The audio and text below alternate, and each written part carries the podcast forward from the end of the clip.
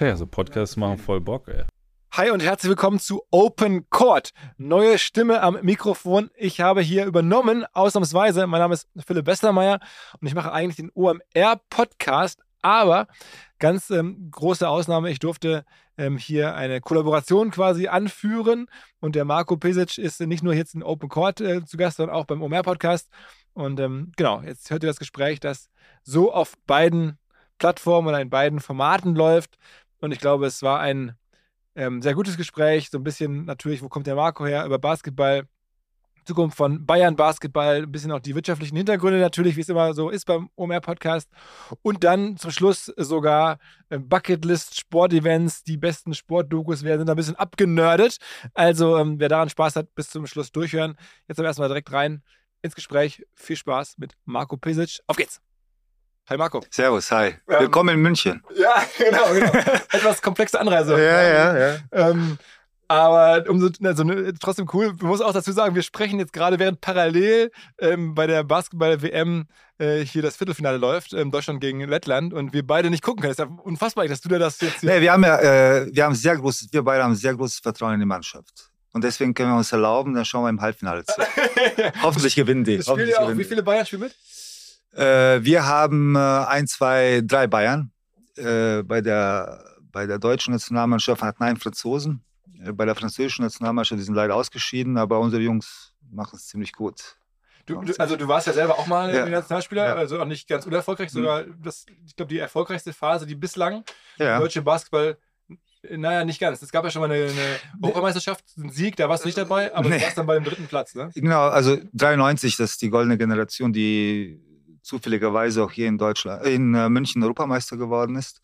Und wir sind sozusagen die silberne Generation, äh, angeführt von Dirk. Ähm, wir haben 2002 sind wir Dritter geworden bei der Weltmeisterschaft in Indianapolis und 2005 sind wir im Endspiel gescheitert gegen Griechenland, also Silbermedaille. Und das sind die, sagen wir so, fünf, sechs Jahre, die wirklich äh, sehr interessant für uns waren. Und jetzt kommt es gibt immer so eine leere Generation zwischendurch. Das war nach 93 so und dann nach 2005 oder äh, 2008 nochmal äh, Olymp Olympische Spiele in, äh, in Peking. Und dann gibt es immer eine leere Generation. Das hatten wir bis jetzt und jetzt haben wir eine große Halbzeit. Warum ist das so? Also warum gibt es diese Leere dazwischen? Ja, also es gibt, äh, es gab früher Jugoslawien, äh, Ende der 90er, äh, Anfang der 2000er, die dann über, weiß nicht, ein Jahrzehnt dominiert haben. Und dann gab es jetzt Spanien, die über auch ein Jahrzehnt dominiert haben. Und das sind Ausnahme, äh, Ausnahmeerscheinungen. Äh, warum gibt es das?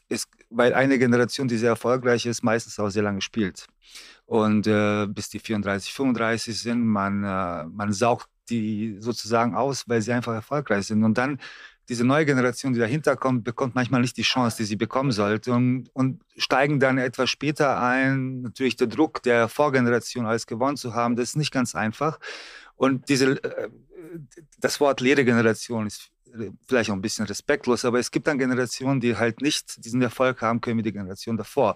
Und das gibt es immer. Meistens dauert das ein Jahrzehnt vielleicht, vielleicht manchmal kürzer, manchmal länger, aber hm, das, umso, umso mehr Zeit braucht dann die neue Generation zu wachsen. Und das finde ich eine gute Erklärung. Also, ich habe mich das auch schon mal gefragt. Es gibt im Fußball momentan jetzt auch. Ich meine, 2014 äh, Weltmeister 2014 ja, war das, ne? Ja. Jetzt ist ein Jahrzehnt ein bisschen ähm, vielleicht äh, läuft es nicht so gut, wie man sich das vorstellt oder wie man es erwartet, aber ich bin mir sicher, dass äh, in den nächsten Jahren eine neue Generation ähm, anwächst, die, die wieder Erfolg haben wird. Ah, ah Finde ich eine, eine, äh, interessante Erklärung dessen und äh, das nutze ich jetzt mal direkt als nächste ja.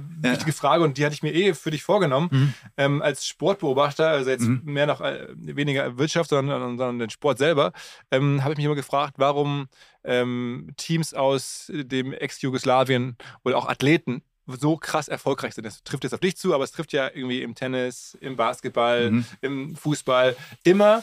Und wir reden von einem einer Fläche, da leben, glaube ich, so 11 Millionen Menschen, wenn man jetzt alles zusammenzählt. Ne? Serbien, du hast ja bosnische Wurzeln, genau. ähm, wenn man Kroatien, alles so, 11 Millionen, so ganz wenig vielleicht bei Menschen, aber trotzdem sind es teilweise die besten Tennisspieler der Welt, die besten Basketballer der Welt, äh, die besten Fußballer der Welt, alle kommen da ja. Warum? Ähm, wie du richtig sagst, vor allem, vor allem in Mannschaftssportarten waren die, die Nationalmannschaften, aber auch die Teammannschaften, die aus ehemaligen Jugoslawien äh, gekommen sind, waren sehr, sehr erfolgreich in verschiedenen Sportarten. Also ich bin großer Fan von Wasserball zum Beispiel. Und Jugoslawien und dann Kroatien danach und äh, Serbien sowieso waren immer Weltmeister, Olympiasieger und so weiter. Das heißt nicht nur die großen Sportarten, sondern auch Volleyball äh, ähnlich ähm, weil die so aufgezogen worden sind. Ich meine, das fängt die, die Selektionierung dieser, dieser Spieler fängt viel, viel früher an als bei uns, schon mit 10, 11 und dann gibt es wirklich ein System dahinter.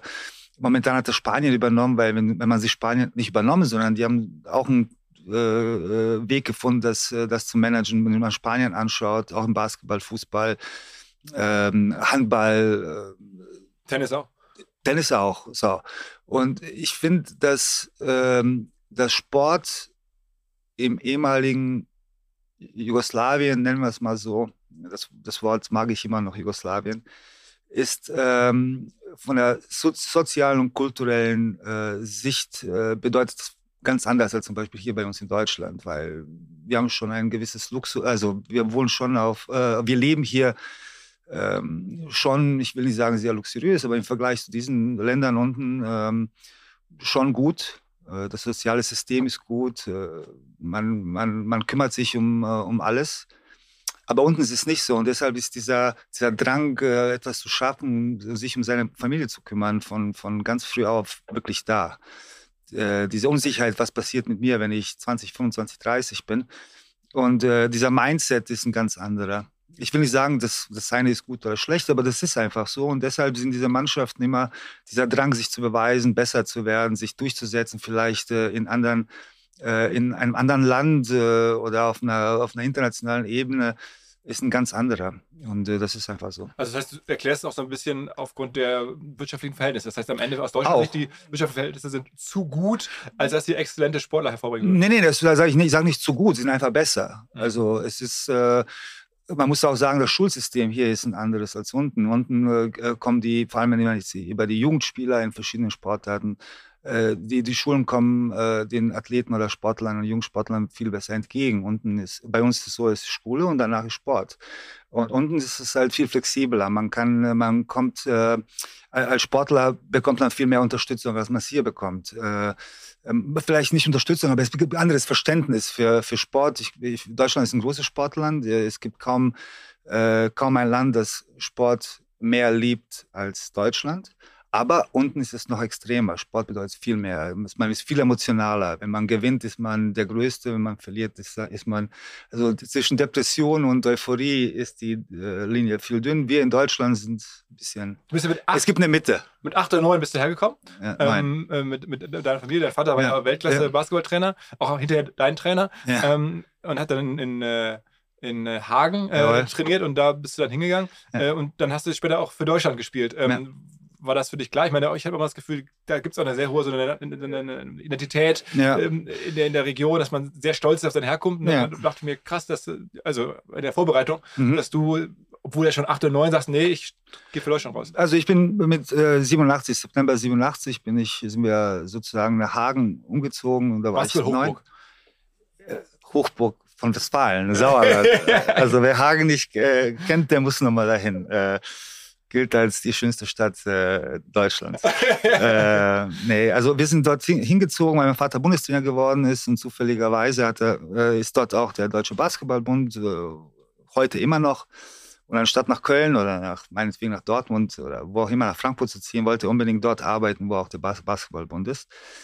Und äh, ich bin aufgewachsen als Jugoslawe. Bei uns kannte man das nicht. Wer ist Kroate, wer ist, wer ist äh, Bosnier? Das gab es nicht. Und dann äh, fing der Krieg an. Und äh, 1993 gab's, äh, haben einige Leute in Deutschland äh, entschieden, dass ich sehr talentiert bin, dass ich, dem, dass ich der Nationalmannschaft helfen kann und haben mir sozusagen den deutschen Pass angeboten. Ich war total äh, dagegen, weil ich, weil ich mein Traum war immer für Jugoslawien zu spielen aber da haben meine Eltern gesagt, nee, nee, du nimmst einen deutschen Pass jetzt, Jugoslawien gibt es nicht mehr und äh, ab jetzt bist du Deutscher. Und seitdem, und das war, äh, das war die beste Entscheidung, die meine Eltern jemals für mich getroffen haben. Okay, das heißt, hast du nie jemals da wieder gegen eine jugoslawische, also oder eine Nation da gespielt? Äh, natürlich, ich habe gegen Jugoslawien gespielt, äh, ich habe gegen äh, Bosnien gespielt, ich habe gegen Kroatien oh. gespielt, aber ähm, diese Entscheidung, einen deutschen Pass zu bekommen für die deutsche Nationalmannschaft, äh, zu spielen und diese ganzen Erfolge und Erfahrungen, die ich gesammelt habe in Jugendnationalmannschaften und dann äh, mit der A-Nationalmannschaft, ähm, sind für mich äh, sozusagen mein Orientierungspunkt. Also alles bei mir dreht sich um diese Erfahrungen, die ich gesammelt habe als, als Sportler. Ähm, zur Seite, ob ich überhaupt die Qualität hatte, für Jugoslawien zu spielen. Jugoslawien war immer äh, Top 3 auf der Welt oder in Europa fast immer Europameister zu, zu der Zeit. Ähm, aber Hast du geschafft, meinst du? Ich, also ich hätte gekämpft wie ein Löwe, aber ich glaube, meine Chancen waren sehr klein, da reinzukommen. Und, äh, aber in Deutschland war es für mich äh, dann einfacher, äh, weil ich auch vor Augen dieser Trainer war und äh, die mich gescoutet und äh, dann auch trainiert haben. Und dafür bin du hast ja schon in Deutschland auch jetzt neben der Nationalmannschaft eine sehr, sehr erfolgreiche Karriere. Du warst ein paar Mal ähm, Deutscher Meister mit Alba, warst in Italien gespielt, also schon in Europa. Mhm. Ähm, gefühlt alles abgeräumt, was so ging. Ähm, wie weit würdest du sagen, war das dann weg von NBA? Na, nicht realistisch. Nein, ja, ich weiß nicht, wenn ich heute gespielt hätte, ob ich vielleicht eine größere Chance gehabt hätte, kann ich nicht sagen. Damals war der Unterschied zwischen Europa oder europäischem Basketball und der NBA äh, riesen, riesengroß. Mittlerweile ist das ja ganz anders. Ich habe aus, ich habe eine Statistik gesehen, dass ich glaube 180 Spieler in, in, den, in, der letzten Saison oder in der nächsten Saison spielen in der NBA, die nicht aus USA kommen. Und äh, damals war das was ein elitärer Kreis von fünf, sechs Spielern, die vielleicht äh, die Chance bekommen haben, aber auch nicht die Rollen annehmen wie Jokic oder Doncic oder Antetokounmpo, äh, sondern mit, also nicht Mitläufer, aber Teamspieler waren. Und das hat sich gewandelt. Äh, heute ist es äh, viel einfacher, weil durch auch die Globalisierung der, der, der Sportdaten und auch Basketballs an die Informationen zu kommen. Es gibt hier zum Beispiel, wenn wir Euroleague spielen, vor allem vor der Pandemie, aber jetzt auch, äh, wir haben immer bei jedem Euroleague-Spiel drei, vier NBA-Scouts da. Äh, München liegt im Zentrum von Europa, deswegen ist für sie, wir haben einen super Flughafen und die kommen hier und scouten und die Informations, der Informationsaustausch ist ganz anderer. Früher war das nicht möglich. Das ist auch ein Grund, wieso es so viele Europäer oder Ausländer in NBA gibt. Es ist ja auch mittlerweile nochmal wirtschaftlich krasser geworden, was ja, dort passiert. Also, ähm, jetzt, glaube ich, in den USA gibt es demnächst neue Fernsehverträge, da mhm. werden normale Spieler ähm, bekommen dann so 30, 40 Millionen Jahresgehalt. Ist mhm. zu erwarten zumindest. Ich hätte jetzt schon zu sehen, dass halt Leute, mhm. die jetzt nicht, jeder kennt in den USA, nicht mhm. die Superstars, aber dann trotzdem unfassbare Verträge unterschreiben. Also so wie im Golf eigentlich nur, das ja. wusste ich gar nicht. Das war damals ja auch noch nicht ganz so. Ist jetzt schon ziemlich. Nein, gar, nicht nur das, sondern viele Spieler äh, fassen das Geld ja gar nicht an, dass die in der NBA verdienen, sondern leben von ihren Werbegeldern, die sie die sie einnehmen. Ich glaube, Shaquille O'Neal war der Erste, der eigentlich nur von seinen Werbeeinnahmen damals schon gelebt hat und sein, äh, sein, sein Geld, das er als Spieler verdient gar nicht angefasst hat. Und wenn man sieht, wie der sich jetzt entwickelt, man unterschätzt ihn mal so ein bisschen, großer, weiß nicht, 2,20 Meter und macht nur Mist und Scherze und ein bisschen dicklich, aber was der aus sich als Geschäftsmann gemacht hat, ähnlich wie Magic Johnson oder Michael Jordan. Ja, so krasse Beteiligung an den ja, Wahnsinn, Restaurantketten. Ja, ja, ja, das ist, das ist unfassbar, was die, ich meine, ich glaube, Magic Johnson an Starbucks, äh, ja, genau. habe hab ich gar nicht gewusst, ja, aber wenn du dann siehst, wie die sich als ähm, Persönlichkeiten abseits des Basketballfelds entwickelt haben, bei LeBron braucht man gar nicht sprechen und ich glaube, Dennis macht einen riesengroßen äh, Job auch in dem Bereich.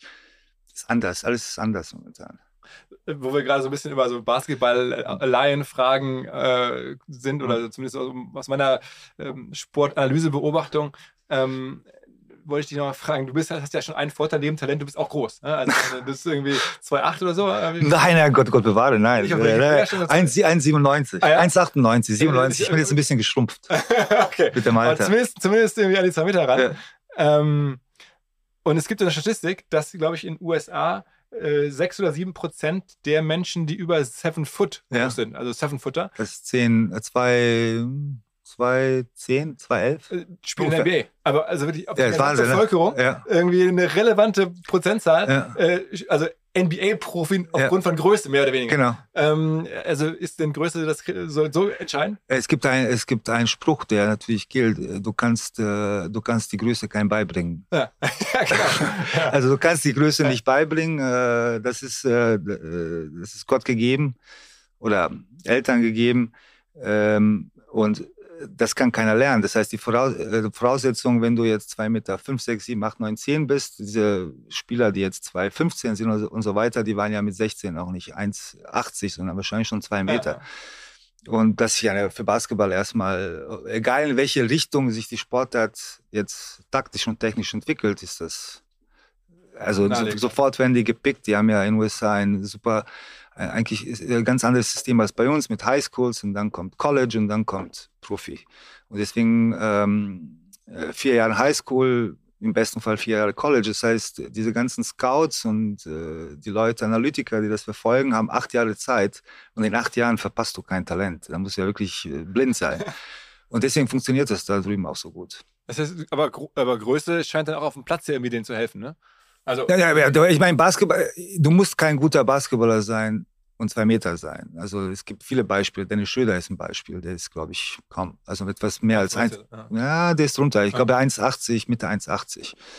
Äh, aber trotzdem ist für Basketball die Größe, ähnlich wie im Volleyball zum Beispiel, äh, neben den athletischen Voraussetzungen das A und O. Wenn du keine Größe hast, hast du ein Problem. Äh, und deshalb ist das, zum, zum Glück bin ich jetzt die Größe, die ich bin und das hat mir erlaubt, Basketball zu spielen. Aber wer weiß, vielleicht hättest du auch äh, ein anderes Talent gehabt als Größe, jetzt wärst du wahrscheinlich äh, unentdeckt geblieben. Jedenfalls war es bei dir so, also du hast äh. irgendwie eine ähm, super Spielerkarriere gehabt und bist dann hm. trotzdem relativ früh mit 30 hm. aus dem aktiven Sport raus, hast dann in Italien gespielt hm. und hast dann, habe ich gelesen, auch ganz, fand ich ganz lustig, in Venedig studiert. Hatte ich auch noch nicht, äh, okay, kann man sich ja, auch vorstellen. Ja. Ähm, also so Sportmanagement, ja. ähm, so in die Richtung. Ähm, wie, also war das schon klar, dass du so ein bisschen diese ganze so Vereinsstruktur äh, rein möchtest? Nee, also mein, mein, Vater hat mir, mein Vater ist Basketballtrainer. Ja, nicht irgendeiner. Also ja, er, er, ist, er, ist, ein sehr guter Basketballtrainer. der steht jetzt mit äh, Serbien im Halbfinale der Weltmeisterschaft, deshalb hoffe ich, dass es ein Endspiel Deutschland gegen Serbien gibt und dann kann, kann ich nicht verlieren. Also wäre egal, wer gewinnt, ist gut. Und ähm, äh, der hat mir von klein auf äh, eine Sache beigebracht und die war, Marco, wir leben für Basketball und nicht von Basketball. Wenn du für Basketball lebst, kümmert sich Basketball irgendwann um dich. Wenn du nur von Basketball lebst, dann lebst du, äh, dann, dann, dann sind die, äh, dann sind die Motive, die du hast in einer Sportart, werden irgendwann nur rein finanziell. Und ich habe mir geschworen und ich hatte das Glück, wirklich mit der Nationalmannschaft, aber auch Alba, wirklich viel zu gewinnen und eine ausladende Erfahrung zu sammeln. Und kurz vor meinem 30. Tag habe ich gemerkt, es macht mir keinen Spaß mehr zum Training zu gehen. Es geht nur um eine Vertrag, äh, vertragliche Leistung zu erfüllen. Ich war auch nicht mehr, ich habe gemerkt, ich bin nicht mehr so motiviert und habe dann gesagt, okay, jetzt Schluss. Und habe dann, hab, ich war in Teramo in Italien, habe meine Sachen gepackt, habe meiner Frau gesagt, pass auf, bereite dich vor, ich gehe in den Verein und bin nach Hause gefahren, nach, nach Berlin, direkt von, okay. von unten. Und ähm, äh, was ich wusste aber, ich will im Sport bleiben, weil, oder am besten Basketball. Und ich habe studiert, ich habe äh, gelernt, aber meine Intention war nie, ähm, ein Diplom zu machen oder irgendwas in einem Büro zu haben, eine Urkunde, dass ich irgendein Studium ähm, äh, beendet habe, sondern ich wusste, ich habe praktisches Wissen über den Sportart, über den Sport insgesamt. Ich habe gut, dachte, glaubte, ein ziemlich gutes Netzwerk, kannte viele, viele kannten mich. Aber ich hatte kein, kein theoretisches Wissen. Und ich fand, ich brauche, wenn ich mit Leuten wie zum Beispiel mit dir sitze oder wenn ich mit, mit äh, irgendwelchen äh, Persönlichkeiten aus der Wirtschaft zusammensitze oder aus der Politik. Und wenn ich über Sport spreche, dann ist die Perspektive eines ehemaligen Sportlers erstmal eine andere. Und da braucht man theoretisches Wissen. Man muss verstehen. Ich sage immer, ich habe an der ISD in, äh, in Düsseldorf studiert, Sportmanagement da gab es Fachla äh, Fachlagerhaltung. ja, und, und dann sagte ich, was will ich denn, was soll ich jetzt mit der Lagerhaltung? Was soll denn das? Ne? Und dann habe ich verstanden, dass äh, es geht nicht darum, äh, dass du weißt, äh, wie viele Socken von Adidas im, äh, im ähm, du bestellst vor der Saison oder wie viele Kästen Wasser irgendwo stehen, sondern dass du weißt, es gibt verschiedene Formeln, wie man Lagerhaltung berechnet äh, wann, äh, wann bestellst du wie viel, wann ist der Zeitpunkt äh, nachzubestellen, wann musst du kontrollieren, ob zu viel und so weiter. Und da habe ich erst verstanden, dass, dass du, wenn du ein, wenn du Sport arbeiten willst, dass es nicht nur äh, gibt, äh, wie unterschreibe ich einen Vertrag und wie viele Punkte hat er gemacht, sondern es gibt viele Aspekte, die ein ehemaliger Sportler nicht versteht, wenn er sich mit einer Sportart, Sportart befasst, befasst, weil du gehst morgens zum Training, kommst nach Hause, gehst schlafen, isst, gehst zum Training abends oder zum Spiel abends. Und das ist das Leben des Sportlers. Und es gibt aber viele andere Sachen, die, die jetzt Lagerhaltung war nur ein Beispiel. Äh, und dieses theoretische Wissen hatte ich nicht und das habe ich mir angeeignet. Wie gesagt, äh, ein bisschen in Venedig, ein bisschen in Düsseldorf und, äh, und viel. Und ich hatte natürlich sehr großes Glück, dass ich viele große Sportfunktionäre kannte, dass ich aus der Wirtschaft ein paar Leute kannte, die ich äh, denen ich immer zugehört habe und versucht habe zu lernen. Das ist heute immer noch so. Und dann bist du aber auch zu Bayern geholt ja. worden, recht schnell, ne? Also schon, du bist schon lange dabei. Ja, das war 2011, da war ich ähm, 45, äh, nee, Quatsch, 35, 34, 35. Und weißt du, äh, es ist, äh, es ist halt so im Leben, du kannst nochmal auf Studium, kannst der beste Student sein, du kannst überall die besten Noten haben, beste beste Masterarbeit aller Zeiten schreiben, das ist alles gut, aber wenn du nicht die Möglichkeit bekommst, oder du kannst die beste Idee haben, ein Geschäft aufzubauen, aber die Möglichkeit nicht bekommst, das zu tun, dann ist alles umsonst. Und ich habe diese Möglichkeit von Bayern bekommen, dann mit 35 haben sie gesagt, okay, du machst das jetzt. War das zu der Zeit, wo auch Uli Hoeneß entschieden hat, scheinbar? Also ja. ja. las ich aus der Ferne so, ja. Uli Hoeneß gesagt hat, okay, wir werden jetzt auch im Basketball ja. gut und nicht nur im Fußball. Und hat er dann sofort diesen Plan mit dir verbunden? Nein, nein, also Hoeneß ist, glaube ich, 2008 äh, das erste Mal Präsident geworden. Und dann hat er sich gedacht, äh, pass mal auf, Bayern München muss doch Platz haben für noch eine professionelle Sportart. Also er hätte auch Handball äh, aussuchen können. Ähm, aber da er die Bas äh, Sportart Basketball erstmal interessant fand, auch aus seiner Jugend, äh, hat er sich wohl ein paar Spiele hier in München angeschaut, als er, als er noch Fußballspieler war. Und er hatte diese Vision des Basketballs, die Basketballsportart an sich in München gut passt, dass es etwas ist, was noch nicht äh, äh, was noch nicht, äh, was, was es in München noch, noch nicht gibt. Es gab immer, also es gab immer Versuche und der, äh, die Basketballabteilung gibt es seit den 50ern, 40ern. Es ist, nicht, äh, es ist nicht neu, aber es war nicht professionalisiert. Und er hatte auf das Pferd Basketball gesetzt. Er hätte auch was anderes entscheiden können. Und tatsächlich hat mich Bernd Rauch geholt, äh, damaliger Vizepräsident, jetzt heutiger äh, Ehrenvizepräsident. Und äh, man hat erstmal 2010 in der zweiten Liga sich dann qualifiziert oder ist aufgestiegen in die erste. Und dann bin ich erst gekommen. Ich bin im Sommer 2011 gekommen, kurz bevor die erste Profisaison anfing. Okay, aber das heißt dann trotzdem hast du dann aus diesem gerade Erstligisten-Verein ja. eine Mannschaft gemacht, die sicherlich ähm, die beste in Deutschland ist. Ähm, ganz oft äh, Meister war, mhm. eigentlich mittlerweile eher in der Euroleague äh, spielt ja. und, und da drauf gucken muss als auf die Bundesliga. Also das war ich nicht, das war nicht, das war nicht, ja? ich war, ich war, ich war dabei. Also ich war, äh, ich kann mich erinnern, als ich gekommen bin, haben wir, haben wir mit mir sieben oder acht äh, hauptamtliche Mitarbeiter gehabt. Das war alles sehr klein. Wir saßen noch an der Siebener Straße, haben noch nicht ein eigenes Büro gehabt. Wir haben eigentlich auch keine Halle gehabt. Äh, der, der, die Rudi Siedelmeier Halle kam erst in dem Sommer, weil wir sonst die Voraussetzungen für die äh, für die Registrierung äh, oder Lizenzierung in der Bundesliga gar nicht geschafft hätten. Das war ein Riesenaufwand. Ähm, mittlerweile haben wir ja, wenn man Sport äh, jetzt außen vor lässt, äh, zwischen 60, 65, 65 Mitarbeitern. Und diese, diese Euphorie, die wir damals hatten, wir waren noch alle jung und, äh, und euphorisch und enthusiastisch mit der Hilfe dieser, ich sage mal, dieser Seniorität, die man eigentlich immer braucht. Leuten wie Hünnes, äh, Bernd Rauch und äh, Herr Stoiber, der uns damals sehr viel geholfen hat. Äh, diese Verbindung war eigentlich, äh, hat ganz ziemlich gut gepasst. Wie viel Geld braucht man denn, um aus sozusagen nichts, eine, eine Basketball, zumindest in Deutschland, eine Basketball-Top-Mannschaft äh, zu machen? Kommt darauf an, was man will.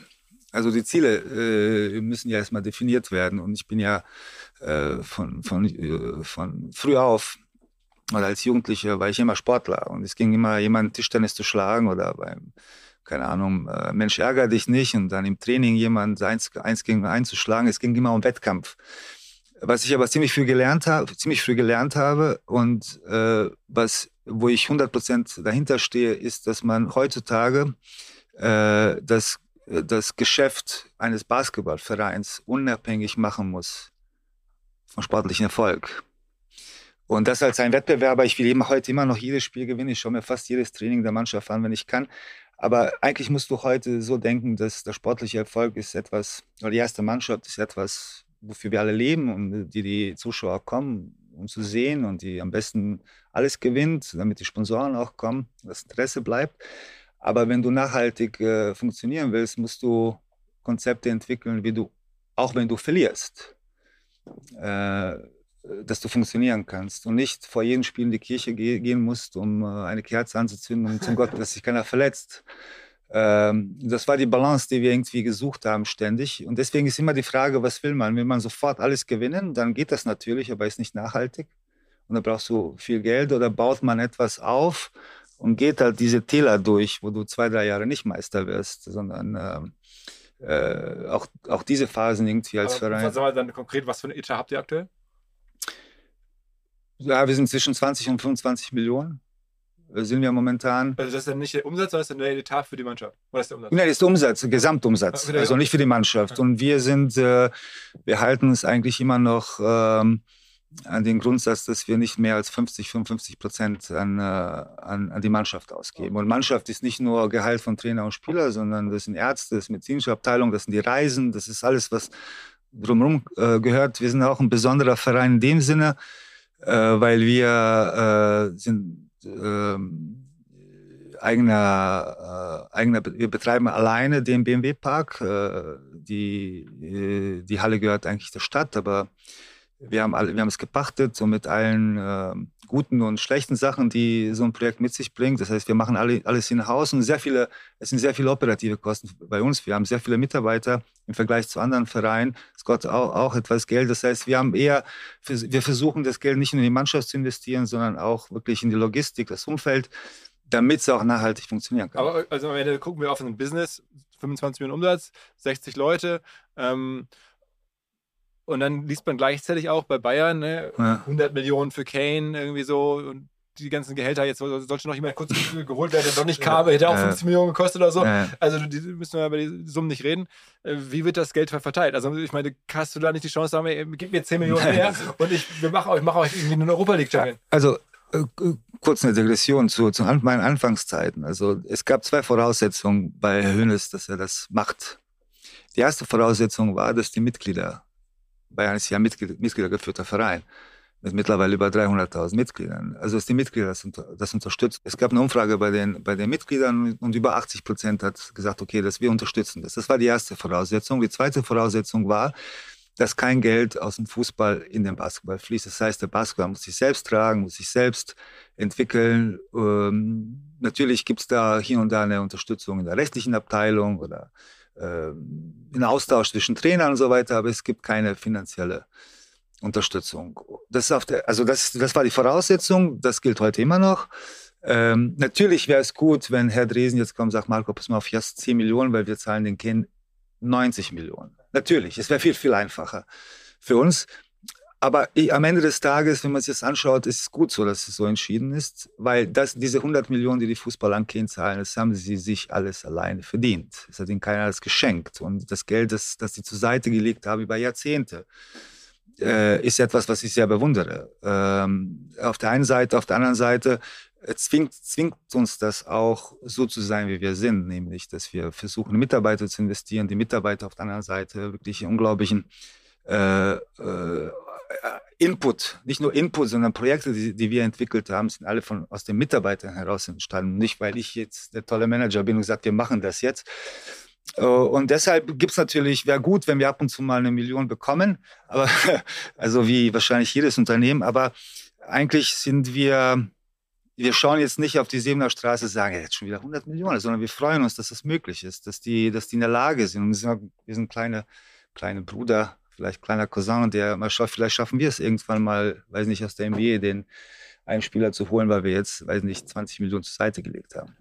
Also ich habe mich gefragt, ähm, ob nicht bei euch schon noch ein Problem äh, sichtbar ist, was beim Fußball demnächst auch noch kommen könnte. Und zwar, dass ihr eigentlich so wahrgenommen werdet in Deutschland als, als Bundesliga-Mannschaft und in der Bundesliga gewinnt entweder ihr oder Alba oder ganz selten mal jemand Mhm. anders. Äh, Und es ist auch schon ein bisschen langweilig, also gibt es so ein bisschen Parallelen zum Fußball. Und eigentlich geht es bei euch um die, Euro, die, Euro- die, die Euroleague, so heißt es ja, ne? die, Mhm. die Ja. europäische Liga. Ja. Ähm, So, das ist eigentlich die viel wichtigere und bessere Plattform für euch. Mhm. Ähm, aber ihr hängt trotzdem irgendwie an der Bundesliga dran und müsst ja. da ja auch eure Verpflichtungen erfüllen und so. Ähm, beim, beim, beim Fußball ist es ja eigentlich genauso. Da denke ich ja auch, dass man eigentlich eine Super League haben müsste als Bayern München, weil die Bundesliga ist für Bayern zu klein geworden. Ähm, man muss, um mithalten zu können mit den englischen Vereinen, müsste man mit denen auf einer Plattform spielen können. Darf man aber nicht. Ähm, und bei euch ist ihr dürft zumindest mitspielen, aber ihr könnt nicht so richtig da mit äh, rivalisieren, weil die alle noch mehr Kohle haben, die Vereine aus Spanien und, ja. und so. Also mal ein paar Sachen äh, straight zu stellen. Also wir müssen schon noch ein paar, wir haben ja zwei, drei Jahre nicht, nicht die Meisterschaft gewonnen. Also die bedeutet, die, die Bundesliga bedeutet uns sehr, sehr, sehr, sehr, sehr, sehr viel. Geschäftlich vor allem. Wenn wir vielleicht Zeit haben, kommen wir dazu. Warum? Ähm, Fakt ist aber, dass wenn du gegen Barcelona, Real Madrid spielst, gegen Fenerbahce spielst, wenn du gegen die Belgrader Vereine spielst, das ist schon was Besonderes. Du wirst heutzutage keinen guten Spieler verpflichten können, wenn du nicht dieses Asset Euroleague hast. Also, das heißt, wir, wir versuchen natürlich zu balancieren. Es ist nicht einfach. Ähm, natürlich kämpfen wir dort gegen zwei Vereine in Spanien, die vom Fußball querfinanziert werden. Dann hier süd, südöstlicher Logis Richtung Türkei und, und Griechenland gibt es da irgendwelche Geschäftsleute, die da sehr viel Geld investieren. Dann es gibt Vereine, wo die Politik involviert ist, nämlich der Staat, der das finanziert. Aber wir sind selbstbewusst und sagen, irgendwann schaffen wir das. Ich glaube, die Entwicklung, die wir, die wir vor uns haben, ist so spannend auch mit dem SAP-Garden, dass wir schaffen können, vielleicht nicht das, das Geld umzusetzen, das die umzusetzen, aber vielleicht finden wir in der Nische einen, äh, einen Ansatz, wie wir gegen die konkurrieren können. Wir haben ja ähm, vorletztes, also vor, vor drei und äh, vorletztes und vor zwei Jahren waren wir ein Sieg entfernt vom Final Four. In, in, in, in der Euroleague, das heißt, es ist möglich. Man, man muss einiges, es muss einiges passen dass man, dass man wirklich so weit kommt. Aber wir sind ja schon selbstbewusst, sonst würden wir nicht so viel, so viel äh, auch persönliche Zeit und äh, investieren, wenn wir nicht denken würden, dass wir irgendwann diesen, diesen Schalter umstellen können. Aber für eure Fans, also die kommen mehr Fans hm. zur Euroleague als zur Bundesliga? Ja, das ist nämlich der Punkt. Äh, nein, äh, weil unsere Mitarbeiter haben da wirklich eine sehr gute Arbeit geleistet, dass man unterscheidet zwischen Bundesliga, die meisten Sonntag 15 Uhr und 17 Uhr äh, stattfindet. Das sind zum großen Teil exzellente Familienspieltage. Das heißt, die Zielgruppe, die wir erreichen an einem Wochenende, ist eine ganz andere, die zum Beispiel am Donnerstag oder Freitag sind, wo, wo mehr Geschäftsleute, viele Fans von außen kommen, äh, vor allem wenn es äh, gegen bestimmte, äh, bestimmte Gegner aus der Türkei, Griechenland oder Serbien geht. Äh, es ist eine ganz andere äh, Zielgruppe, die wir am Donnerstag erreichen, die wir am Sonntag um 15 Uhr erreichen. Das haben unsere Leute exzellent gemacht, das wirklich zu definieren und wirklich in diese Nischen reinzugehen. Ich, geguckt, ich war ja. ganz überrascht, wer euer Hauptsponsor ist. Ja. Warte mal, du wirst es besser wissen. Siegmund, ja. Wer ist es? Siegmund, Familienunternehmen Siegmund. Genau, genau. Äh, hat das die überzeugt oder haben die verkaufen die irgendwas Richtung, Richtung Balkan, Richtung Griechenland oder so, Türkei? Ja, also man, man äh, also ich würde mal äh, euch allen empfehlen, sich ein bisschen mit diesem Unternehmen äh, zu, zu beschäftigen. Es ist, äh, die sind ja nicht nur bei uns äh, äh, äh groß, äh, groß drin, sondern auch vor allem bei, beim, beim Augsburger Fußballverein, bei Augsburger. Das waren Schweißtische. Also, ja, ja, ja, super interessant. Sie haben Schweißtische gemacht, die haben medizinische Masken, stellen die her. Und äh, wir sind ja so, dass wir zum Beispiel, unser erster Hauptsponsor war Fly Alarm, wo die noch am Anfang waren, dann war es BayWa, äh, auch ein, also ein bayerisches Unternehmen.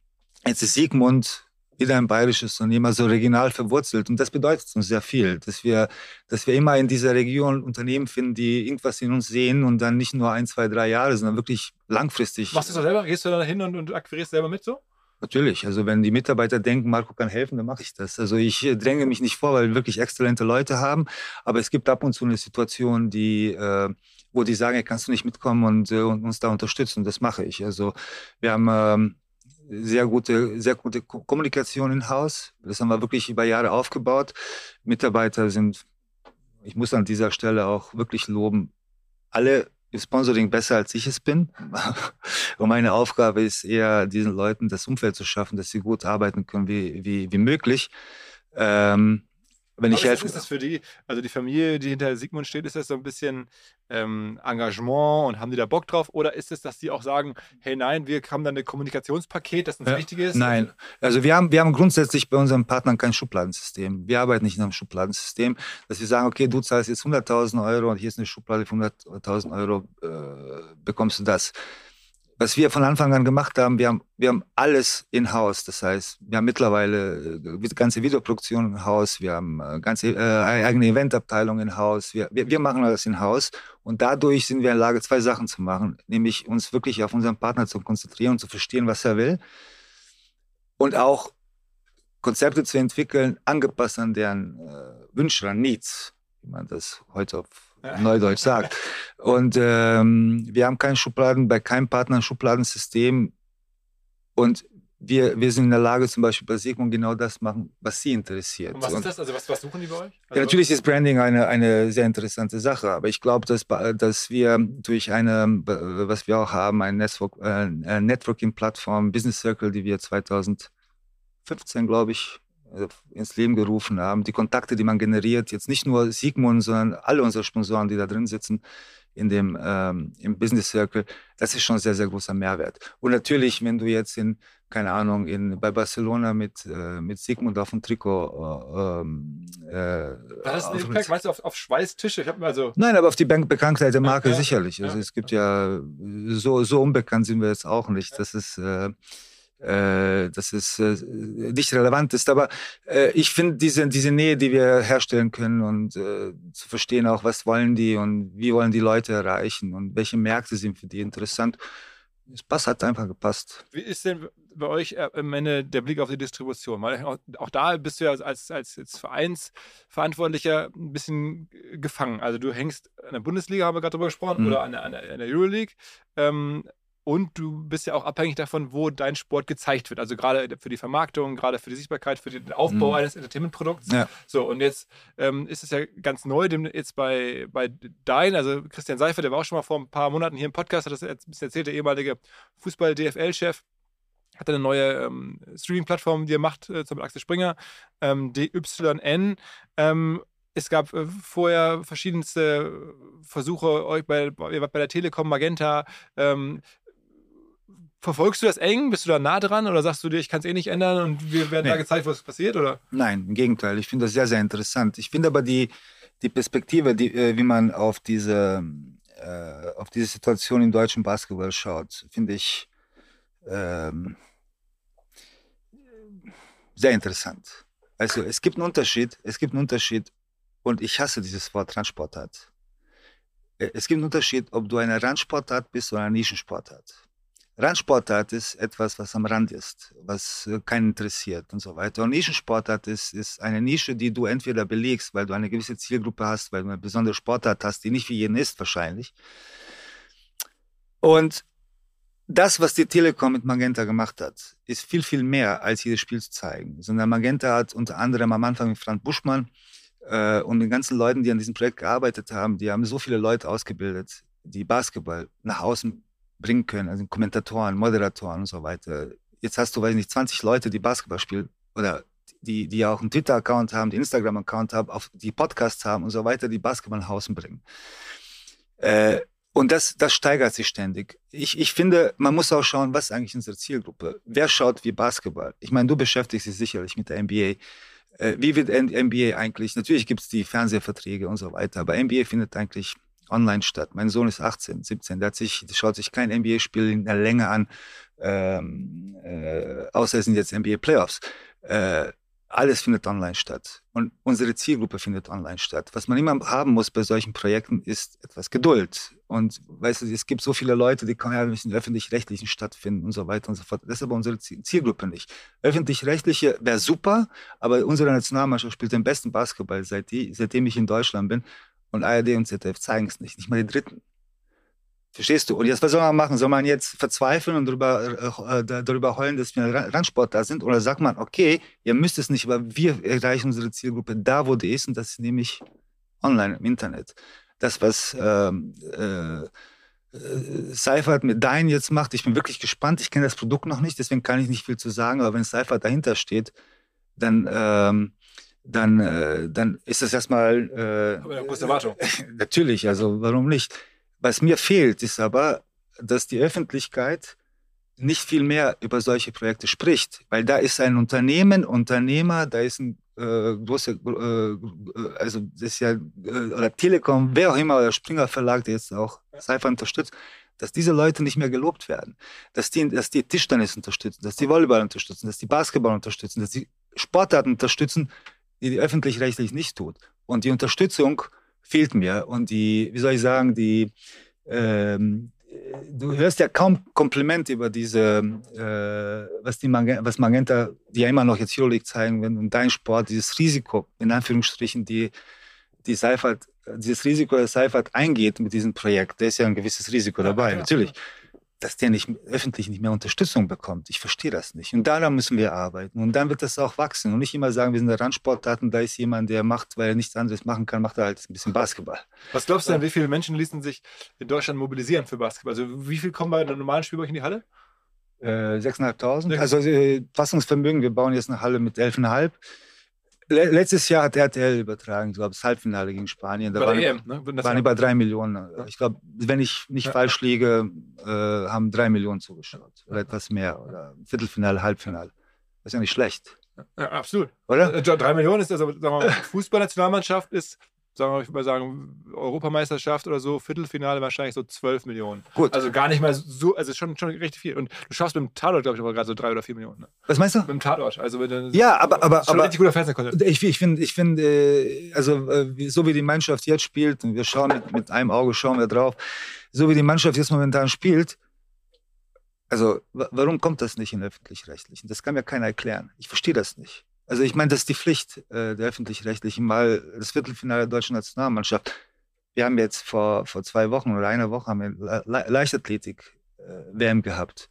Und es gab viel Kritik an den Athleten und den Verband, weil keine Medaille rausgekommen ist. War halt keiner hat es gemerkt.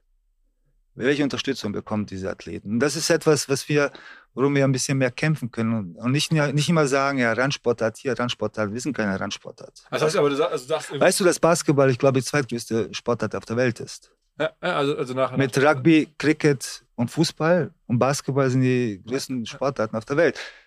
Das, wir sind keine Randsportart. Ähm, also ich, ich, weiß, ich werde jetzt ein bisschen. Ja, ich merke das schon. Das ist ja gut. Äh, ist ja mir, mir, stört das ein bisschen, wenn man mal Randsport hat. Was heißt ein Randsport? Ähm, das heißt, wir haben jetzt gesehen, hast du ja gerade gesagt, irgendwie letztes Jahr als die EM, äh, dann hm. Da ist Deutschland auch weit gekommen. Daraufhin ja. ist dann bei den, ich glaube, Viertelfinale, Halbfinale ist dann RTL eingestiegen ja. und hat dann angefangen zu, äh, zu übertragen, dann eine Sublizenz äh, hm. gekauft. Ähm, und dann kann man drei Millionen Zuschauer oder sowas erreichen. Ja. Jetzt ähm, sagst du so 5.000, 6.000 Menschen bei euch in der Halle, so wöchentlich. Jetzt mhm. baut ihr eine neue Halle, mhm. ähm, so mit SAP. Mhm. Und das wären dann so 12.000. Ähm, 11,5. 11,5. Die macht ihr dann auch jede Woche voll? Ob wir das jede Woche äh, nicht, äh, ob wir das jede, äh, jede Woche schaffen oder nicht, weiß ich nicht. Ich weiß nur, äh, wir werden alles unternehmen, das zu tun. Wir, wir haben vor ein paar Wochen angefangen, Dauerkarten für, den SAP-Garten zu, zu verkaufen. Das läuft meiner Meinung nach besser, als ich, als ich gedacht habe. Ich habe immer die Worte von Herrn Hönes im Ohr, als der vom Olympiastadion in der Allianz gegangen ist. Das diesen Schwung, den die Fußballer mitgenommen haben, dass die Allianz Arena, was weiß ich, seit 2006 fast immer ausverkauft ist und im Olympiastadion, weiß ich, 20, 30.000 Leute da waren. Ich habe das immer im Kopf und das ist immer das Ziel. Ob wir es schaffen, weiß ich nicht, aber es ist sicherlich das, dass der SAP Garden uns auf eine, ein, uns, jetzt unserem Verein, Basketball, den Basketballverein von FC Bayern auf ein neues Niveau bringen wird, das sicher so. Ist denn äh, für euch Zuschauereinnahmen die relevanteste Umsatzquelle? Ja, es gibt äh, traditionell wahrscheinlich bei allen Randsportarten gibt es äh, zwei, die, zwei relevante Einnahmequellen. Das eine ist Sponsoring, das andere ist Ticketing. Äh, dann kommt so ein bisschen Lizenz, äh, Lizenzen, die man verkauft. Und das sind die drei größten, äh, drei größten Revenue Streams, die wir haben. Äh, wir arbeiten an anderen Revenue Streams. Wie, wie ich schon gesagt habe, wir haben jetzt, wir werden peu à peu aus dem, äh, aus dem BMW-Park rausgehen, mehr Spiele im SAP-Garden machen. Wir haben eine ganz eigene Event-Agentur jetzt gegründet, also eine Eventabteilung, die den BMW-Park als, als Event Städte, die ziemlich interessant für Münchner Verhältnisse ist, vermarkten wir. Das läuft auch eigentlich ganz gut. Das heißt, die Pandemie hat uns gezeigt, wenn Ticketing wegbricht, Sponsoren ein bisschen zu kämpfen haben, braucht man andere Revenue Streams, dann arbeiten wir wirklich sehr, sehr hart.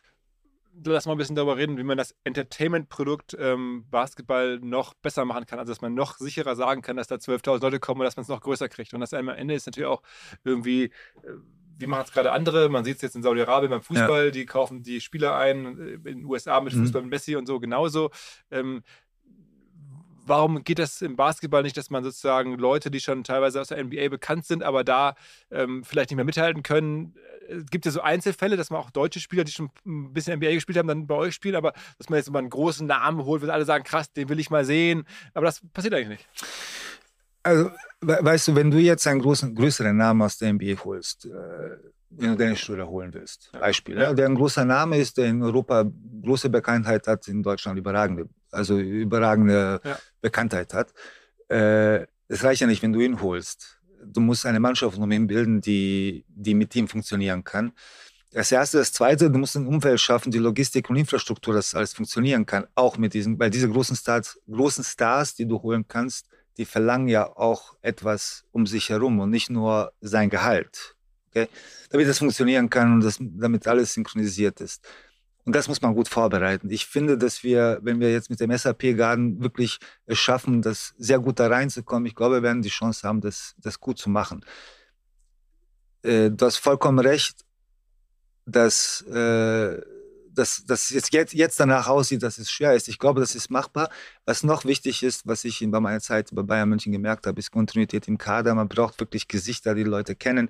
Jetzt haben wir es geschafft, äh, vier, fünf Spieler bei drei, vier Jahre zu halten, die wirklich äh, für den Verein stehen. Und ich glaube, die Mischung daraus äh, ist, ist bedeutend dass man, ähm, dass, dass die Leute in die Halle kaufen, Trikots kaufen, in Halle kommen, Trikots kaufen, die die Leute kennen, weil die etwas bedeuten. Ich meine, weil das was, du brauchst eine Zertifikation. Natürlich, unter anderem auch, aber du, ich meine, was, was Miami jetzt im Fußball macht, äh, das muss man wirklich analysieren und anschauen. Das ist großartig, wie die das alles aufgebaut haben. Ich meine, ich habe noch nie ein Fußballstadion mit Kurzzeit-Seats gesehen. Also du kennst ja nur aus den Hallen, dass die Kurzzeit-Seats haben. Jetzt haben die ein Stadion gebaut, wo Fußball läuft und die und die haben, also ist, ja, alles Celebrities ist Wahnsinn, ja, ja Wahnsinn. Messi-Spiel ist dann irgendwie halb Hollywood oder oder halb Ja, und das, das funktioniert, also ist, man, man, man, muss ein, äh, man muss, man muss einen Weg finden, dass das funktioniert und daran arbeiten. Okay, das heißt, es könnte auch sein, dass wir dann demnächst mal irgendwie doch nochmal den größeren Namen, auch wenn die schon viel Geld verdient haben, nochmal Lust haben. Ja, auch, wir arbeiten dran. Ich bin mir sicher, aber äh, das ist sicherlich eine Möglichkeit und ich glaube, darauf muss man sich fokussieren. Aber wie gesagt, es reicht nicht jetzt, wir holen jetzt einen Spieler und geben das ganze Budget auf den Spieler. Das heißt, ein Spieler verlangt auch gute Mit ein, ein Spieler dieser Klasse. Du musst ja auch eine Front Row bauen. Also ich habe ja verfolgt bei LA Lakers ja. oder bei, bei New York Knicks, finde ich ja. total krass. Da ist ja neben dem Spiel auch total interessant immer ja. und da kommt Reichweite her und, und Relevanz, ja. wer dazu guckt. Also dann ja. ist da immer Jack Nicholson in, in, in LA, Spike Lee, New York und mhm. ganz viele andere. Ähm, macht man sowas in München auch, dass du sagst, okay, wie kriegen wir jetzt, früher war ja mal Schweini und so, ja. immer bei euch, also habt ihr denn bewusst überredet zu kommen oder wollten die kommen oder holt man noch andere Musiker? Oder nee, so? nein, nein, also die kommen schon, also Basti, Basti damals ist von alleine gekommen, der hat dann die Fußballer mitgezogen, seitdem kommen die Fußballer ständig. Wir, wir arbeiten an dieser Influencer- wenn man so sagen kann, Influencer-Strategie, also Influencer in dem Sinne, dass Leute kommen, die dann Interesse mit sich ziehen. Äh, wir haben ein paar Mitarbeiter, die daran arbeiten, da haben wir ein paar, paar Projekte jetzt auch letztes Jahr am Ende der Saison gestartet und arbeiten dran, weil ohne das geht es nicht. Du hast vollkommen recht. Und wir, wir haben das verstanden. Ich glaube, dass München prädestiniert ist mit, ja. mit den Leuten, die hier leben, äh, äh mit, mit Schauspielern, mit, mit Sportlern. Äh, mit bekannten Persönlichkeiten und das ist sicherlich Teil der Strategie. Also das heißt, wenn ich jetzt irgendwie hier, sagen wir mal, in München... Also wenn du kommst, dann setzen wir dich äh, Kurzzeit und dann... Also wenn ich jetzt, ich wollte gerade sagen, wenn ich jetzt in München lebe und hätte ja. 500.000 plus in Instagram-Follower, egal was, dann dürfte ich mir bei euch melden, weil ihr würdet sagen, ja, gucken wir uns an. Ja, es muss natürlich passen, aber ja. Äh, es muss, am Ende des Tages ist immer ein feiner oder ein dünner, äh, wie soll ich sagen... schmaler Grad. Schmaler Grad äh, der Glaubwürdigkeit bei solchen Sachen. Das muss schon Sinn machen. Da achten wir schon drauf, dass jetzt nicht irgendjemand kommt, der jetzt überhaupt nicht glaubwürdig ist für uns. Und deshalb, äh, deshalb schauen wir uns das ganz genau an. Aber es, äh, es ist tatsächlich äh, Teil der Strategie. Ähm, Oder des Plans. Wie weit glaubst du, ist ähm, Basketball in Deutschland, die, die Vereine oder die ja. Firmen, die es ja am Ende sind, hm. ähm, ein Case, mit dem man auch Geld verdienen kann? Jetzt gar nicht sehr bei euch, ist, bei hm. euch ist der Teil hm. von FC Bayern, aber ich verfolge zum Beispiel in Hamburg, da gibt es ja. die Hamburg Towers, das macht ein äh, Geschäftsfreund von mir federführend, der, der Tommy Kareizer hm. ähm, mit, mit Marvin zusammen. Kenne ich sehr gut, ja, ich kenne die alle, ja. Äh, genau, die, die, das ja durchaus auch unternehmerisch machen. Die haben jetzt das selber mit aufgebaut. Ähm, und auch bei anderen Vereinen guckt man sich so an und fragt sich, okay, ähm, kann sowas, so der alte Traum mal ein Business werden wie in den USA, wo äh, ja dann Leute wirklich unfassbare Summen verdient haben, indem sie investiert haben in irgendwie die, die Firmen da, in die Warriors oder was auch immer. Die, alles mhm. ist da ja Milliarde jetzt wert. Und mhm. da viele, so ist in Deutschland irgendwie denkbar, sagst du, nee, hier wird man immer alles Geld in Sport ausschütten. Hier kaufen auch keine Leute aus Eitelkeit so Vereine. Das wird es hier nicht geben. Sehe ich nicht so. Ich, also erstmal äh, zu Hamburg. Ich finde, ich bin großer Fan, äh, nicht nur von der Stadt, sondern von dem, was die dort gemacht haben oder was die immer noch machen. Und ich fand, ich finde, Hamburg macht das genau richtig. Es gibt eine Pace, es gibt äh, großartige Zeiten, die sie erlebt haben. Jetzt war das letzte Jahr ein bisschen schwierig und diese ganzen Täler äh, muss man auch erleben, äh, durchmachen und erfahren und so weiter. Und also das, das ist mir wichtig zu sagen. Ich, ich finde, die haben Geduld und es sind die richtigen Leute am Start. Ich finde, dass die, dass die Sportart Basketball in den nächsten zehn Jahren eine große Zukunft äh, auch wirtschaftlich hat. Ähm, ich finde, eine, eine deutsche Basketballmannschaft, die Erfolg haben wird, muss international spielen und muss international erfolgreich sein. Ist das machbar? Es ist möglich, es ist sehr, sehr schwer, aber es ist möglich, wenn man wirklich das, die, die Strategie und den Plan hat und daran glaubt, auch mal wenn es ein, zwei Jahre nicht gut läuft. Und ich glaube, dass das, was du gerade erzählt hast, dass das die Zukunft sein wird. Ich glaube schon, also wenn man sich das mal anschaut, überall investieren irgendwelche Leute in Sport, sei es aus Emotionen oder sei es aus, aus, äh, aus, aus wirtschaftlichen Gründen oder aufgrund des Standorts. Und das wird im Basketball kommen. In den nächsten fünf bis zehn Jahren bin ich mir sicher. Äh, aber das, aber das bringt ja nichts, wenn du jetzt, wenn jemand kommt und sagt, ich investiere jetzt 100 Millionen in, äh, in dieses Projekt und äh, du hängst dann nur davon ab, ob die Mannschaft gewinnt oder nicht. Ich glaube, das muss man alles nachhaltiger sehen und ein, ein, ein Verein in Hamburg, der nachhaltig funktioniert, wäre auch was Besonderes, finde ich, im Basketball, weil die Infrastruktur ist schon da. Ich habe gehört, es soll eine neue Halle. Äh, also die Halle ist super, aber ja. es gibt aber trotzdem gibt es die Colorline oder Barclays Aktuell, aber ja. die wird, genau, das ist das Thema. Die Barclays also ich rede auch mit den Kollegen da ja. regelmäßig und die sagen, ähm, aktuell machen die ein Spiel äh, pro Saison in der Barclaycard. Ja. Schätz mal welches? Gegen, äh, uns, äh, gegen uns. ja, genau, ja, gegen, gegen, Bayern. gegen, Bayern. Alle anderen machen sie in, in ja. Hamburg in einer kleineren Inselparkhalle. Da passen dann 3000 Leute rein. Ja. Ähm, und so, die würden gerne auf 15.000 Leute hoch, aber das mhm. trauen sich nur gegen euch zu. Insofern auch da dieselbe Frage auf kleinerem Niveau. Wie schafft man es, ein Entertainment-Produkt zu bauen, das halt so viele Leute ziehen kann? Was, was heißt denn für dich, äh, in, die, in die Halle meinst ja, du? Ja, genau. Na gut, also die, die gegen euch klappt es. Insofern ist schon. Na gut, aber, das ist richtig, aber wenn man es nicht einmal gemacht hat und getestet hat, weiß man nicht, ob es geht. Also ich, ich finde, wenn die, äh, wenn das jetzt gegen uns machen, da kommen 10, 12.000 oder 15, weiß nicht, wie was die Kapazität ist, dann, äh, dann ist der Weg nicht weit, das auch gegen Alba zu versuchen, vielleicht gegen Ulm zu versuchen und so weiter. Ich glaube, man muss dieses Risiko eingehen. Ich, ich, ich sehe da, ich sehe da, ich habe mit Marvin oft drüber gesprochen. Wir haben so, ja, ja, ja, wir haben in der Jugendnationalmannschaft, aber auch A-Nationalmannschaft zusammengespielt, so ein ex exzellenter äh, exzellenter Typ. Also erstmal als Persönlichkeit mag ich den sehr. Ähm, aber wenn, äh, wenn man es, äh, ich finde, man muss hier und da ein gewisses Risiko eingehen. Und Risiko in dem Fall ist es, wir spielen drei Spiele und schauen, was dabei rauskommt. Und äh, ich meine, die fangen jetzt mit uns an. Äh, jetzt wird sicherlich gegen Alba dort auch gespielt. Und wenn die Playoffs kommen, man spielt gegen Alba, warum soll man nicht in die große Halle kommen? Äh, Hamburg ist eine Basketballstadt, kulturell gesehen. Wenn man sich die Leute dort anschaut, sind viele Leute, die Basketball, die Basketballinteresse haben, aber die wissen nicht wohin. Und diese Leute muss man abgreifen. München, München ist ähnlich. Die, die, die Basketballkultur in München und die Geschichte und das Kulturelle bei mir in Schwabing oder wo auch immer, alle, also, die Leute sind auf Freiplätzen, die spielen Basketball, mögen Basketball, die muss man abholen. Und, äh, und das wird in, äh, in Hamburg eher möglich sein als zum Beispiel in, äh, in, in Kreisheim, die ja einen herausragenden Job machen, aber es ist eine kleine Stadt. Ist, also ist Eigentlich ist der traditionelle Basketball in Deutschland immer in den Städten äh, groß, wo es Universitäten gibt. Ne, Korrekt.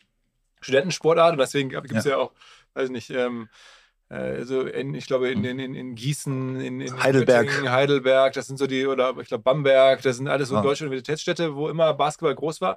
Aber natürlich ist das auch eigentlich eine super Zielgruppe, also eine sehr mhm. hochwertige Zielgruppe, natürlich. aber eine kleine. Ne? Ja, deswegen ist Hamburg so interessant. Weil, weil, das, äh, weil die Zielgruppe viel, viel größer ist. Äh, es gibt viel mehr Jugendliche, die sich für, für diese Sportart interessieren. Ähnlich, ist ähnlich wie in München, wie in Berlin zum Beispiel. Und deswegen bin ich mir sicher, wenn wir jetzt nur über Hamburg sprechen, dass, wenn die dranbleiben und Geduld haben, es wird funktionieren. Dort. Wenn du jetzt sagen wir, mal, von den Bayern Fußballmillionen irgendwie 10 oder 15 oder 20 bekommen könntest, was würdest du damit machen? Will man da einen Spieler holen oder was will man dann machen? Ich würde sicherlich, also natürlich würde ich äh, ein, zwei gute Spieler holen, aber ich muss dir ganz ehrlich sagen, ich würde auch in die Infrastruktur sehr, sehr investieren. Infrastruktur des Vereins, Ah, okay. in Mitarbeiter vor allem. Weil du kannst alles machen, aber wenn die Mitarbeiter, wenn die Mitarbeiter nicht zufrieden sind und wenn die, wenn es nicht gut läuft, dann funktioniert das Geschäftsmodell ist. Und wir haben immer einen Weg gefunden, dass wir nicht alles in die Mannschaft reinstecken, sondern auch in die, in die, in das Umfeld, in die Infrastruktur. Ähm, also ich wüsste schon, was ich damit anfange. Es ist ja nicht so, dass ich sagen würde, nein. Äh, aber wir würden sicherlich auch in die Mannschaft investieren. Weißt du, wir spielen ähm, zwischen 80 und 90 äh, Spiele äh, im Jahr. Es sind mindestens 40 Reisen. Es sind eine Reise ist nicht ein Tag, sondern meistens drei Tage. Man fährt vorm Spiel hin, man spielt und fliegt, äh, fliegt dann zurück. Bist du immer dabei? Äh, nee, ich schaffe das einfach nicht. Ich schaffe nicht alles, aber diese Infrastruktur um die Mannschaft, die können wir deutlich verbessern. Also was ist, äh, was ist äh, die Reisen angeht. Äh, und ähm, daran arbeiten wir. Da würde ich sicherlich auch ein bisschen was investieren. Ja. Wir haben ja gerade über, über, über, über Spieler gesprochen. Das äh, habe ich auch in Hamburg erlebt. Da ist es richtig krass, dass dann, dann der Kader eigentlich fast jährlich gewechselt wird. Ja. Also auch teilweise, man merkt so, oh, wir ein Abstieg oder wir können Mhm. oben angreifen, lassen Mhm. nochmal jemanden holen für zwölf Wochen. Ja. Kostet dann irgendwie weiß nicht, 40, 50.000 Euro. Dann kommt jemand Gutes für der ist dann irgendwo auffindbar, schon mal, Mhm. ähm, für zwölf Wochen. Das ist schon, also für jemanden, der das nicht so kennt, total Mhm. absurd, dass man sagt, okay, wir haben so eine, ja, so ein, so ein Hop-on, Hop-on, Hop-on, Ja. Hop-off-System, wo man irgendwie echt kurz so dabei ist und Ja. gar nicht mehr so diese gewachsenen Strukturen eigentlich. Es gibt, es gibt ja erstmal die, die Problematik im Basketball ist, und ich glaube, das ist ein Punkt, den man ändern kann, es gibt keine Transferfenster, sondern ein Transferfenster endet kurz vor den Playoffs. Das heißt, du kannst das ganze Jahr Spieler holen, wechseln und so weiter. Es gibt eine limitierte Anzahl der Spieler, den du durchholen kannst. Aber ich finde, äh, auch aus dem Hinblick der Identität oder auch des gewissen Risikos, einen Spieler zu holen, länger zu halten, werden, werden solche Transferfenster wie zum Beispiel im Fußball gar nicht mal so interessant. Das ist das eine. Das zweite ist, äh, man muss ab und zu mal eine Verletzung ersetzen, kurzfristig. Ähm, ich verstehe das schon. Aber es geht nicht ohne Identität und ohne Kontinuität in der Mannschaft. Und das ist nicht so einfach. Es kostet, Kontinuität kostet immer Geld, egal in welchen Bereichen du unter, unterwegs bist. Wenn du etwas kontinuierlich halten willst, das kostet immer Geld. Und dieses Geld muss man zur Verfügung haben. Und deswegen ist es so, wenn zum Beispiel jetzt, wir reden viel über Hamburg, aber Hamburg, die einmal ein, äh, in einem Jahr die, die Playoffs schaffen, und dann kommt der größere Fisch und nimmt dir die Spieler weg. Dann musst du die Mannschaft austauschen. Und dann das alles neu zu ordnen und dann kämpfen wir auf einmal um den Abstieg. Es ist nicht so einfach. Dazu braucht man viel Geld, um Kontinuität zu haben. Wer ist aktuell, würdest du sagen, das wichtigste Gesicht für eure Mannschaft? Von den Spielern? Sicherlich unser Kapitän Lucic ist einer der wichtigsten Gesicht, Gesichter, aber auch Andi Obst, äh, der jetzt äh, bei der Nationalmannschaft in Manila ist, hat sich sehr gut gemacht. Nicht nur als Gesicht, sondern als Spieler. Er ist einer der besten Dreierschützen, oder wenn nicht der beste Dreierschütze in Europa. Also er hat, er hat nicht nicht nur ein Gesicht, weil er ein deutscher Nationalspieler, sondern eine äh, wirklich europäische Top-Qualität. Und die zwei sind sozusagen, ähm, ich hoffe, ich vergesse ich keinen, wir haben einen tollen Trainer, äh, aber unsere Marke ist immer, der Verein steht immer an erster Stelle. Macht ihr auch demnächst Frauen? Also was ist denn? Wir, wir sind dran, wir denken drüber nach. Äh, jetzt momentan ist es ja so, dass viele Frauen, äh, Frauen Basketball machen. Ähm, und wir wollen es nicht machen, äh, weil es jetzt momentan in oder modern ist, sondern es muss richtig gemacht werden. Und da gibt es Pläne und ich hoffe, dass wir das in den nächsten ein, zwei Jahren umsetzen können. Okay. Ja, weil wenn Bayern München was macht, dann muss man es richtig machen. Und eine Frauenmannschaft muss auch richtig aufgebaut werden und geführt werden. Und die soll auch am besten noch erfolgreich sein. Okay. Ähm, was, was ist sozusagen jetzt für dich die, die, die Vision die nächsten Jahre? Du warst ja auch mal, muss man auch sagen, wir haben gerade über Spielertransfers gesprochen. Du warst ja so mal eine Weile auch Spielerberater, ne? Ja, ähm, kurze der- Zeit, ja. Bevor es bei Bayern Mhm. losging. Ähm, machst du den Job jetzt so äh, wie Uli Hoeneß, so dann irgendwie, die- bis du dann irgendwann Ehrenpräsident wirst mit irgendwie 70 oder so? Oder was, was ist der Plan? Nein, das habe ich nicht vor. Äh, wir, äh, wir haben uns äh, vor drei, vier Jahren zusammengesetzt, haben einen Plan gemacht, haben eine Vision ent entwickelt. Und die Vision war nicht äh, fünfmal deutscher Meister und zweimal Euroleague gewinnen, sondern wir haben uns gesagt, wir wollen München als Europas Basketball-Hub entwickeln. Und äh, nicht Hauptstadt, sondern Hub.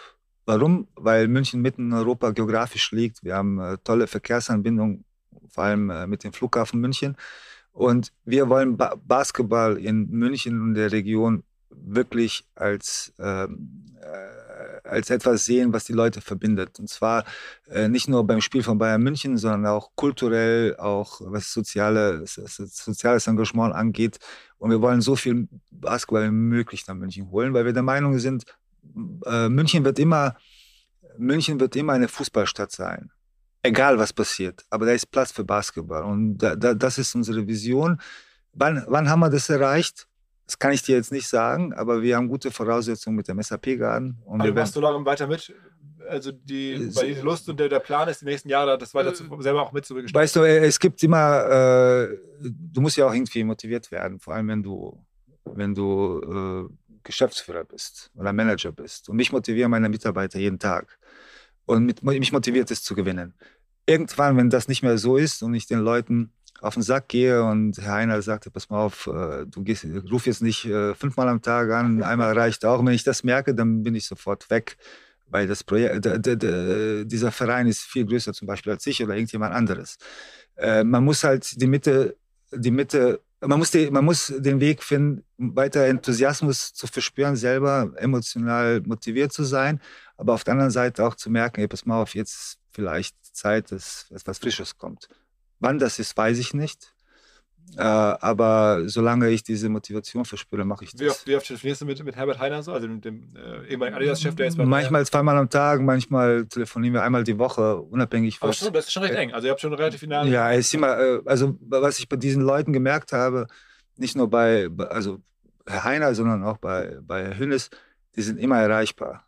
Das, das ist, Bist du mit Hönes auch so, dass du einmal im Monat oder so mit ihm sprichst oder so? Ja, ja, immer. Also er, er, wenn er was braucht, ruft er mich an. Wenn ich, äh, wenn ich was brauche, rufe ich ihn an. Ich kann dir jetzt nicht sagen, wie oft in der Woche oder am Tag oder im Monat, aber, aber äh, die sind immer erreichbar. Das ist super interessant. Ich weiß, wie es bei mir ist. Ich bin immer nicht immer erreichbar, aber, die schaffen. Morgen, als ich dir um Viertel nach sieben vom Flughafen Instagram nachgeschrieben ja. habe, da dachte ich mir auch mal gucken. Und um ja, das ist meine vor, Zeit. Vor acht war Instagram, dann kam die Antwort. Ja, das ist meine Zeit. Zwischen, sagen wir so, sieben bis neun arbeite ich alles ab und dann bin ich gut erreichbar. Okay, habe ich Glück gehabt. Äh, ja, du hast Glück gehabt. Äh, aber ich kann immer anrufen. Das ist eine große Qualität. Kann man sich, äh, glaubst du, auch wenn man Basketball als Geschäftsführer jetzt gut macht und da die Erfolge und, und das Wachstum geschaffen hat, was du da geschaffen hast und verantwortet hast, ähm, auch qualifizieren und dann eines Tages sagen die, gibt ja durchaus beim Fußball gerade ein paar Probleme. Da wurde jetzt getauscht. Mal gucken, ob es jetzt besser mhm. funktioniert.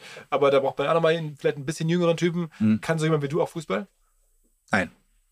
Könntest du nicht. Also Nein. es hört es auch noch das Marco, Nein, wir haben echt Probleme, wir brauchen hier ein Eigengewächs. Der, Nein, die, die große, die große Stärke von Bayern München ist, dass die immer Leute haben in den Bereichen. Jetzt ist Basketball. Äh, jetzt will ich nicht bei mir sprechen, weil Fußball, du musst die Sportart verstehen. Du kannst nicht, also natürlich geht das, aber in diesem Verein musst du die Sportart, du musst die Materie verstehen, du musst verstehen, wie der Spieler fühlt und äh, was. Also ähnlich zwischen Basketball und Fußball ist es ja nicht. Nein, es ist eine andere Sportart. Ich habe ich hab viel, eine Person, von der ich viel gelernt habe und mit dem, dem ich wirklich sehr gerne zuhöre, ist Matthias Sammer. Und er hat, äh, er hat mir gesagt, pass auf, ähm, es ist immer wichtig, neben anderen Sachen, die mir gesagt hat, du musst die Sportart verstehen. Du musst, du musst die Mechanismen einer Mannschaft verstehen. Es ist ein Unterschied, ob du fünf Spieler auf dem Spielfeld hast und sieben sitzen auf der Bank oder du hast elf Spieler auf dem Spielfeld und, weiß nicht, noch sechs, sieben sitzen auf der Bank. Die Systematik ist eine ganz andere. Die Mechanismen im Sport sind vielleicht ähnlich, aber die Sportarten funktionieren ganz anders. Außerdem glaube ich nicht, dass ich qualifiziert wäre, einen Fußballverein zu führen. also es hat schon überraschendere Personalien gegeben in der Welt. Ja, ja, klar, aber ich glaube, man muss auch seine Grenzen kennen. Okay. Warst du denn irgendwie betroffen, als jetzt irgendwie äh, Oli Kahn, das war ja auch mit, ja. dein Chef in, in, in, Teilen? Nein, nein, nein, der, der hat, äh, ist ein ganz anderes Unternehmen. Die sind ja, okay, also wir sind ja GmbH. Der, ich hatte mit ihm jetzt äh, außer Hallo, wie geht's, nicht viel zu tun. Okay, das heißt, du hast das, ja, hast du sehr neutral angeguckt. Und ich, ich sehr interessiert. Natürlich habe ich das, äh, habe ich das beobachtet. Es interessiert mich immer, was, was dort passiert. Äh, leider hat es nicht funktioniert äh, mit ihm, aber mit Hassan war ich enger. Ähm, aber das ist halt so ein Sport. Das ist, das ist halt so. okay, ja, du hast gesagt, ich habe versucht, da was nein, nein, nein. Ungewöhnliches aus dir rauszuholen. Nein, nein, nein. Aber ich habe ich hab wirklich äh, da, also keine Meinung, weil ich die, weißt du, manchmal sollten wir auch aufpassen, dass wir nicht zu viel erzählen, weil du weißt nicht, was hinterher alles passiert. Und ähm, nein, ich habe das verfolgt, natürlich sehr interessiert, aber ich weiß nicht, was ich, ich habe keine große Meinung. Alles klar. Marco, vielen Dank. Danke, danke dir. Jo. Für, Ciao, ciao.